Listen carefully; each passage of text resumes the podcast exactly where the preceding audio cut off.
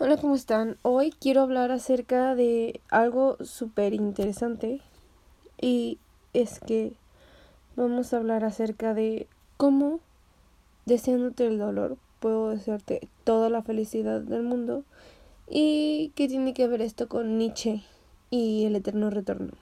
¿Listos?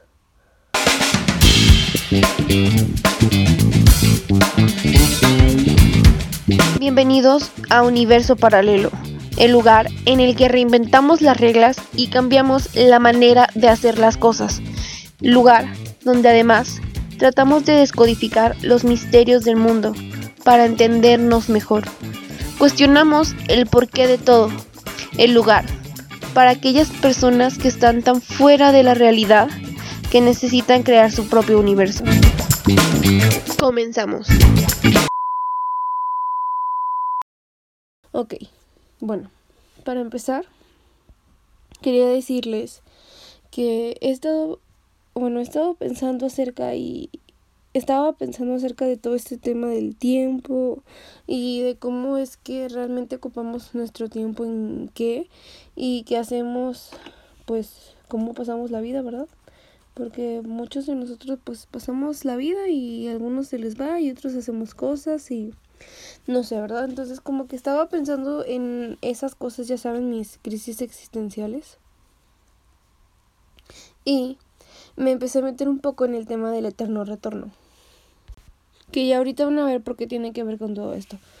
Pero es que, o sea, normalmente nosotros vemos el tiempo como si fuera cualquier cosa. Lo damos simplemente por hecho y realmente no nos ponemos a pensar que pues vivimos una en un mundo que es muy capitalista y que realmente nos ha dado pues varias, bueno, a mí principalmente el capitalismo me ha dado varias crisis existenciales, ya que normalmente se nos da esta idea de que si no estás yendo hacia algún lugar, estás muriendo, si no estás produciendo, bla, bla, bla, ¿ok? Porque así es, o sea, entre más produzcas, más dinero das y pues it's better for capitalism. Entonces, hoy vamos a ponernos a pensar un poquito en la paradoja del tiempo. Y esta es que siendo el tiempo infinito, nosotros siempre necesitaremos más tiempo. Wow. O sea, en serio, pónganse a pensar esto. ¿No será más bien que nosotros mal administramos nuestro tiempo? Porque lo voy a repetir. Siendo el tiempo infinito, siempre necesitamos más tiempo. Y esto me lo dijo un amigo ayer. De hecho, fue la razón por la que estoy haciendo este capítulo. Creo que siempre digo, estoy haciendo este podcast, bienvenidos a este podcast, pero no es bienvenidos a este capítulo del podcast, porque nada más tengo un podcast por el momento. Bueno, total. Entonces esta idea me la dijo un amigo. Yo dije, ah, pues entonces voy a hacer ese capítulo porque ya lo había planeado. Pero como que no sé, se me había hecho un tema algo difícil de tratar. Porque es, no sé, realmente difícil. Y pues obviamente no queremos que salga mal este capítulo, ¿verdad? Y por eso como que la había tenido miedito y ya estamos aquí. Y pues ahora sí, vamos a entrar ahora sí ya de lleno con esto. Y bueno, lo primero que les quiero decir es que, o sea, a pesar de que esto se va a tratar acerca del eterno retorno, no todo será acerca del eterno retorno, amigos. ¿Por qué? Porque Nietzsche no fue el primero que que dio esta idea, no fue el primero que, que la planteó, ¿ok? La primera idea del tiempo circular o del tiempo cíclico, de este, sí, de este tiempo cíclico, que empieza, se desarrolla, termina, empieza, se desarrolla, termina, fue más bien de Platón. Y él afirmaba que los siete, los siete planetas, estando equilibradas sus velocidades, regresan al punto de partida de justo donde estaban antes de que como que, como que antes como que de que comenzaran esta ¿cómo se cómo lo podemos decir? Como que este ciclo, como que este movimiento, así como cuando la tierra rota y regresa otra vez como al mismo lugar o los planetas. Ah, pues los planetas regresan al mismo punto después de tantos años. Él lo llamaba el año perfecto. Pero a esta, o sea, a este así de, esta como que idea medio fumada, porque en esos tiempos era una idea fumada, también se le llegó a llamar el año platónico, porque obviamente lo inventó Platón, ¿verdad? Pero un señor que se llamaba Cicerón dijo, ¿sabes qué, güey? Sí, mira, la neta, tu idea está medio fumadita, está medio, no sé, como que está complicada y me puedes causar muchos problemas.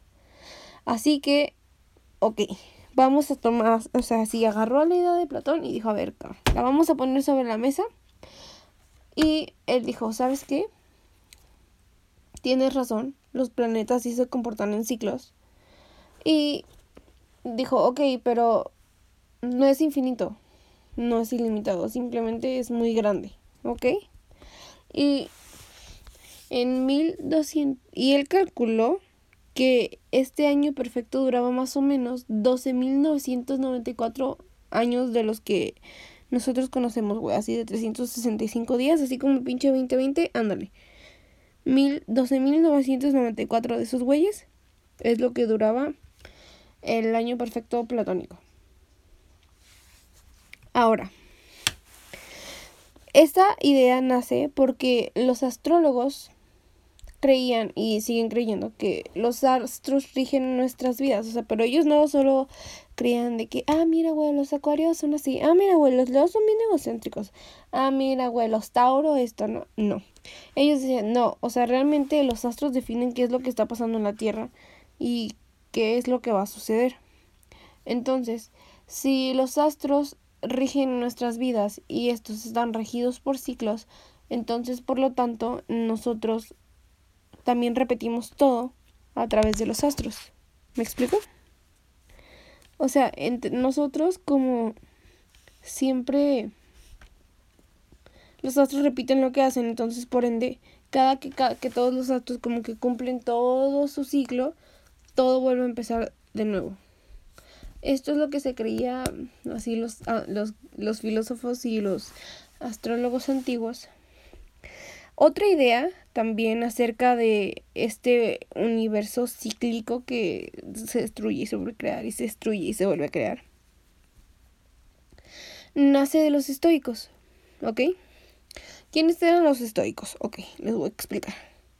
Se ubican ese güey rarito de su salón que como que le vale madres toda la vida y simplemente es él y, y listo. Ah, pues esos eran los güeyes estoicos. ¿Por qué digo esto? Porque los estoicos, bueno, el estoicismo es realmente como que la doctrina de que puedes simplemente adoptar cualquier de que tú tienes como lo que es tu felicidad más o menos, es que no sabré cómo explicarlo.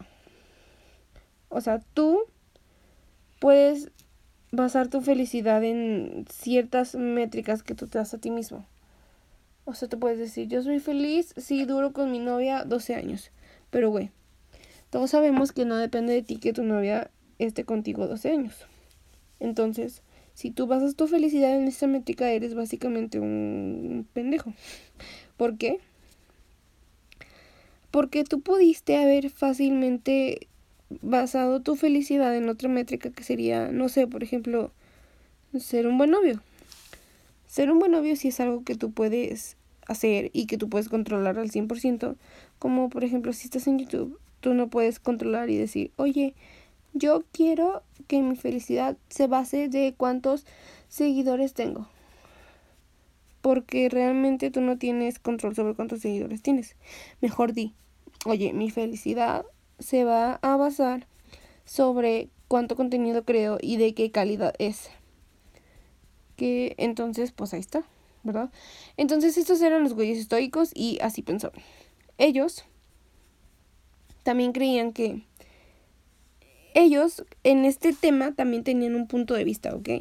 Ellos creían que de, de alguna manera el mundo estaba hecho de fuego y este al extinguirse volvía a nacer y con ese nuevo fuego volvía a nacer todo el mundo y como que todo regresaba ahí, ¿no? Eh, ok, entonces podemos ir como que llegando a algunas conclusiones. Ya nos dimos cuenta de esto. También se sabía que los ciclos brahmánicos eran así como eran como ciclos súper largos que siempre se volvían a repetir. Y según ellos como que, o sea, cada tantos mil millones de años, el mundo entraba como que en una nueva fase de ciclo y duraban millones de años cada ciclo. Nosotros ahorita, según estos ciclos, estaríamos como que en el último así cachito del ciclo, ya casi para terminarse esta agua. Así ya casi para terminarse. Y después de esto como que todo se acaba y vuelven a hacer y vuelven a hacer, pero imaginemos que estos ciclos eran tan grandes que un día brahmánico sería como que si una serpiente pasa por todos los días por una misma pirámide y todos los días rosa la, el, la pirámide, pues para cuando ya se desgastó la pirámide, terminó un día brahmánico. Así de largos eran. Y wow, o sea, esos días sí que duraban. A pesar de que el tiempo es infinito, de esos tiempos duraban más. O sea, es que les explico, les digo que esa paradoja del tiempo está bien mamona. Entonces, ahora sí, seguimos hablando. Ok, ya que les expliqué como que un poquito de todo esto, quería explicarles que una de las conclusiones a las que podemos llegar con esto es que el presente es la forma de toda vida.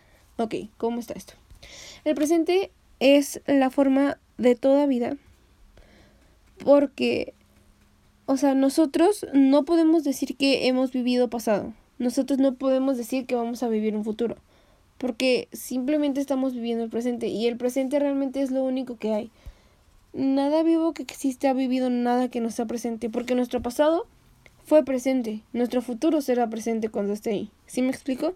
O sea, nosotros solamente podemos vivir a través del presente. Hay algunos que no, ¿verdad? Pero no hablemos de esos, de esa gente que se la vive atascada. Porque también es un problema.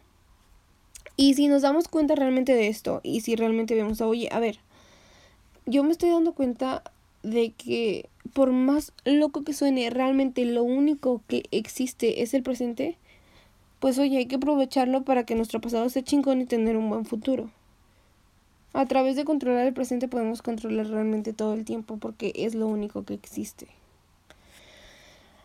Ya habiendo dado esta introducción, ahora sí comenzaremos a hablar de nuestro queridísimo Nietzsche. Y ok, quiero decirles que estos podcasts, estos capítulos, siempre trato de hacerlos lo más sencillos para que cualquier persona que los oiga se interese acerca del tema. Y probablemente ustedes se estarán preguntando, oye, a mí qué me interesa quién fue Nietzsche. ¿Ok? Pues yo les digo que Nietzsche era todo un gangsta. Era un gangsta. ¿Ok? Eh, o sea, él realmente era así como un güey, así como un adivino así tenía como, yo me lo imagino, así como que en su bolita de cristal y diciendo, jajaja, estoy haciendo filosofía sobre un mundo que todavía ni siquiera existe. Y los haré flipar, tío, cuando llegue el futuro. Porque estos locos me van a ver y van a decir, predijo el futuro y hizo filosofía sobre algo que todavía no existía. Cosa que es imposible, por cierto. Pero bueno, realmente Nietzsche era súper... No sé, era un filósofo muy raro porque como les digo, siempre hacía filosofía. Él mismo decía que era un filósofo del futuro. Y apenas hoy estamos comenzando a entender a Nietzsche.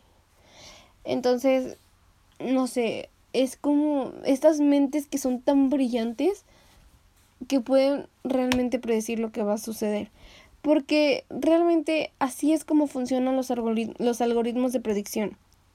Recopilan tantos datos, recopilan tantas cosas que pueden realmente predecir lo que es el futuro. Y Nietzsche, analizando súper bien el presente y como que viendo todo, dijo, el futuro va a ser así. Y de ahí nació su frase, Dios ha muerto y nosotros lo hemos matado. Cosa que ahora tiene más sentido que en cualquier otro tiempo de la humanidad, pero hablaremos de eso después, ¿ok? Podríamos hacer también un capítulo entero acerca de ese tema. Entonces, Nietzsche era un filósofo futurista, como ya les he dicho. Él realmente creía que inventó el concepto del eterno retorno, pero no fue así, queridos amiguitos. Como ya les expliqué, todo esto nació con, con Platón, que es uno de los registros más antiguos que se tiene acerca de este tema, de los mundos así que se repiten y para la eternidad. Pero lo que realmente Nietzsche creía y él decía que inventó el eterno retorno en una tarde de agosto y volvería a vivirlo para vivir el retorno. ¿Pero qué decía esto? Porque él decía que tenía, volvería a vivir ese momento, volvería a aceptar todo lo malo que le sucedió, toda su locura, que quedó loco a los cuarenta y tantos años, con tal de volver a vivir ese momento en el que inventó el eterno retorno. Y tiene sentido. Porque él decía que no tenemos vidas internas decía que vivimos sonámbulos y distraídos por la rutina diaria. Y aquí podemos meter un concepto que es algo que realmente me encanta y hablar acerca del invisible self o el yo invisible. Este concepto dice que realmente tenemos varios yo. El invisible self es el yo que no mostramos a nadie, se podría decir que es como nuestra esencia más pura, que sería el ser en Schopenhauer, que es como la medida más esencial de cada hombre y es algo que realmente es lo que nos da forma. Si lo explicamos en términos más modernos para que se pueda entender, sería como cuando a un güey le llega fama porque se hizo meme, pero realmente al no tener desarrollado ese Invisible Self o ese contexto o ese background, ese fondo que lo que lo ¿cómo se que lo respaldara? Pues no pudo sostenerlo porque no tenía desarrollado eso y entonces la gente no se quedó. Pues ese sería el Invisible Self en nosotros. Lo que realmente pensamos, el hecho de realmente tener pensamientos lo más propios posibles, el hacer algo de nuestra vida, no sé, el realmente preocuparnos por ser interesantes, por, o sea, realmente tener algo de fondo dentro de nosotros mismos. ¿Me explico? Y es que a todo esto él decía, y cito, somos ciegos y desconocidos entre nosotros mismos. Estamos sordos ante el sonido que escuchamos alrededor de nosotros, incluidos los sonidos y ecos de nuestro ser. Y es que ahora pasamos la mayor parte de nuestra existencia sin tan solo cuestionarla. Y esto causa un castigo, causa una condena, causa algo malo. Y él lo llamaba el eterno retorno. Pero antes de abordarlo totalmente, quiero, no sé, explicar el concepto de que para leer cualquier obra, para, no sé, cualquier cosa que haga cualquier persona creativamente hablando, cualquier obra tiene que siempre leerse como una autobiografía primero. Y entonces, podemos aquí como que darnos cuenta de todas las represiones y de todas las cosas que cada persona tenía. Si realmente leemos todo lo que hacía, todo lo que subraya, todo lo que le llama la atención como una autobiografía, porque es como un espejo en el cual él mismo se estaba reflejando. Y podemos realmente ver hacia el interior de esa persona y podemos ver cómo fue, cómo pensaba. Si vemos primero todo lo que hizo como una autobiografía, cosa que ya repetí como mil veces, maldita sea. Pero bueno. Ahora sí, señores, empecemos a hablar acerca de el eterno retorno. Bueno, primero que nada, la palabra eterno, aprendo a hablar por favor. La palabra eterno lleva dentro de sí el concepto de infinito. ¿Ok? Es algo que dura para la eternidad, algo que jamás se va a acabar. Va a estar ahí por más que tratemos de deshacernos. Es como la novia tóxica que siempre está en WhatsApp y te manda mensajes y no le contestas y luego te manda un signito de interrogación. Y luego nos enseñamos a nosotros mismos siendo los intensos en WhatsApp. Pero ha sido infinito, es eso, nunca se acaba. Y es que hay un problema con el concepto de infinito, que realmente no podemos concebirlo. Hay cosas para las que la mente humana racionalmente simplemente no podemos concebir, no podemos entender. Pero tenemos algo llamado imaginación. Y la imaginación probablemente supera la razón en esta cosa, en este en este campo. Y entonces podemos siquiera como que imaginar así como cuando estamos a punto de alcanzar algo y rozamos así por un pelo de rana calva. Podemos entender gracias solamente a la imaginación el concepto de eterno, pero no podemos asimilarlo realmente. ¿Ok? Y lo que Nietzsche planteaba dentro de sí, dentro del eterno retorno, es que realmente todo se repite una cantidad infinita de veces. Las mayores alegrías, los mayores sentimientos buenos que tuviste, cada cosa exactamente tal y como pasó, cambiando en absolutamente nada cada que el ciclo se vuelva a repetir. Simplemente mueres y vuelves a nacer y todo sucede exactamente lo mismo.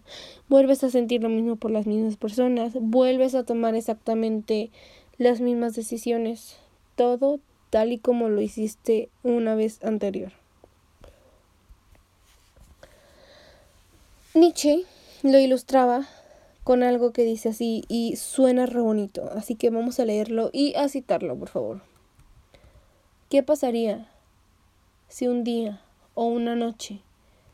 Un, des, un demonio se deslizaba furtivo en tu más solitaria soledad y te dijera, esta vida, tal como la vives y la has vivido, la tendrás que vivir más e incontables veces más. Y no habrá nada de nuevo en ella, sino que cada dolor, cada placer y cada pensamiento, suspiro, todo lo indeciblemente pequeño y grande en tu vida tendrá que retornar a ti. Y todo en la misma serie y en la misma sucesión. E igualmente, esta araña y este claro de luna entre los árboles. E igualmente ese instante entre tú y yo mismo. El eterno reloj. La arena de la existencia será girado siempre de nuevo y tú con él, mota de polvo, del polvo. ¿Cómo tendrías que quererte a ti y a la vida?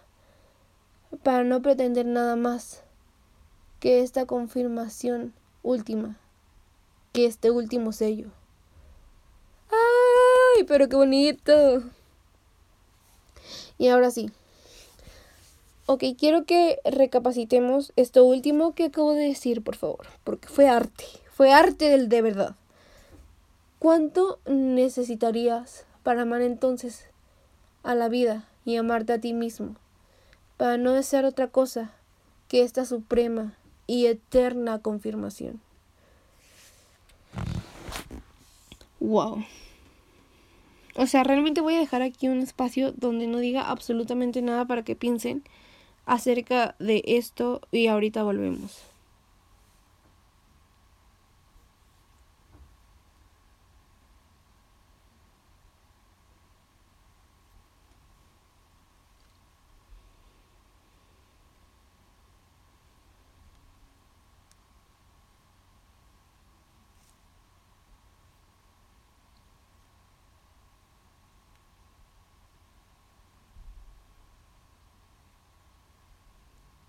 ¿Listo? ya resolvieron los problemas de la existencia entera. no se crean. Pero en serio, o sea, ahorita quiero que se den cuenta de unas cosas. Número uno. Probablemente fue muy difícil mantener ese tiempo sin hacer nada y simplemente estar pensando acerca de un concepto complejo. Eso, mis queridos amigos, es lo que Nietzsche llamaba como falta de vida interna. ¿Ok? Y ahora, sabemos que esta idea puede sonar perturbadora, ya que no hay tal cosa que que fuera tan deseable como para quererla vivir toda la vida. Y es que seamos sinceros, hasta el postre que más te gusta, hasta el güey que te gusta, no sé, tu crush más sublime y más así generoso y al que más amas. Si lo tuvieras todos los días, y si tuvieras que aguantarlo todos los días, y si cualquier cosa la tuvieras ir la tuvieras infinitamente, terminarías cansándote de esto. Necesitaríamos realmente niveles estratosféricos, niveles impensables de amor propio y de amor por el por la vida para querer vivir todo eternamente. Y es que si nos damos cuenta pensando y viendo este concepto así, cada segundo termina siendo eterno. Cada cosa que vivimos, la vivimos para siempre. Cada dolor, lo vivimos eternamente. Cada segundo dura miles de años. miles, miles, miles, miles, miles, hasta el infinito. Todas las cosas terminan durando para siempre. La idea es demasiado perturbadora. Y es que Imaginemos vivir la vida así, tal y como es, sin significado, ni objetivo, triste, así como tu vida cuando ella no te ama, infinitamente repetida. Sería el peor castigo que jamás se pudo imaginar. Como la historia esta del tipo al que los dioses se enojan con él y le dicen, oye, güey, tú, mira, vas a agarrar esa piedra que está ahí y la vas a ir a, la vas a ir así rodando por esa montaña y cuando ya estés ahí sí por llegar de que digas, mira, ya casi tengo su corazón, ya casi ella me ama, pum, todo se te va a derrotar otra vez y va a caer la piedra al pie de la montaña y tendrás que vivir ese sufrimiento eternamente. Porque es eso, lo infinito es realmente perturbador y realmente doloroso. Y es que la vida no tiene sentido sin la muerte. El dolor no tiene sentido sin el placer. El calor no tiene sentido sin el frío. Nada se puede concebir sin su total extremo. Pongámonoslo a pensar. Realmente, nada tiene sentido sin su otro extremo. No podemos concebirlo no existiría simplemente. Y hablando de la vida, para Nietzsche, esto no era simplemente un terrible castigo y algo que a nadie le gustaría vivir, sino que más bien para él era una prueba para comprender el significado de la existencia.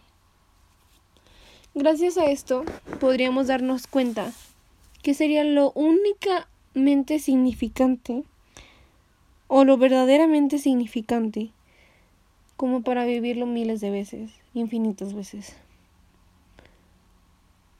¿Cómo? Y es que si nos ponemos a pensar esto, ¿qué sería lo único que realmente aguantaría para estar viviendo miles de veces? Podríamos darnos cuenta que podemos conocer nuestra actitud hacia la vida. O sea, realmente podemos darnos cuenta qué es lo que realmente nos gustaría, qué es lo que realmente nos valdría la pena para vivirlo. Y es que veríamos cuáles serían nuestras actitudes hacia nosotros mismos, cuáles serían nuestras acciones, qué tomaríamos en cuenta para hacer, qué no. Disculpen nos daríamos cuenta y nos pondríamos a pensar si estaríamos seguros de hacer cada cosa que hacemos. Y es que esto le da una extremada importancia al momento. Pónganse a pensar. El momento adquiere una importancia colosal, ya que cada uno, cada segundo, tendría consecuencias para siempre, consecuencias que jamás podríamos cambiar. Se quedarían así para la eternidad.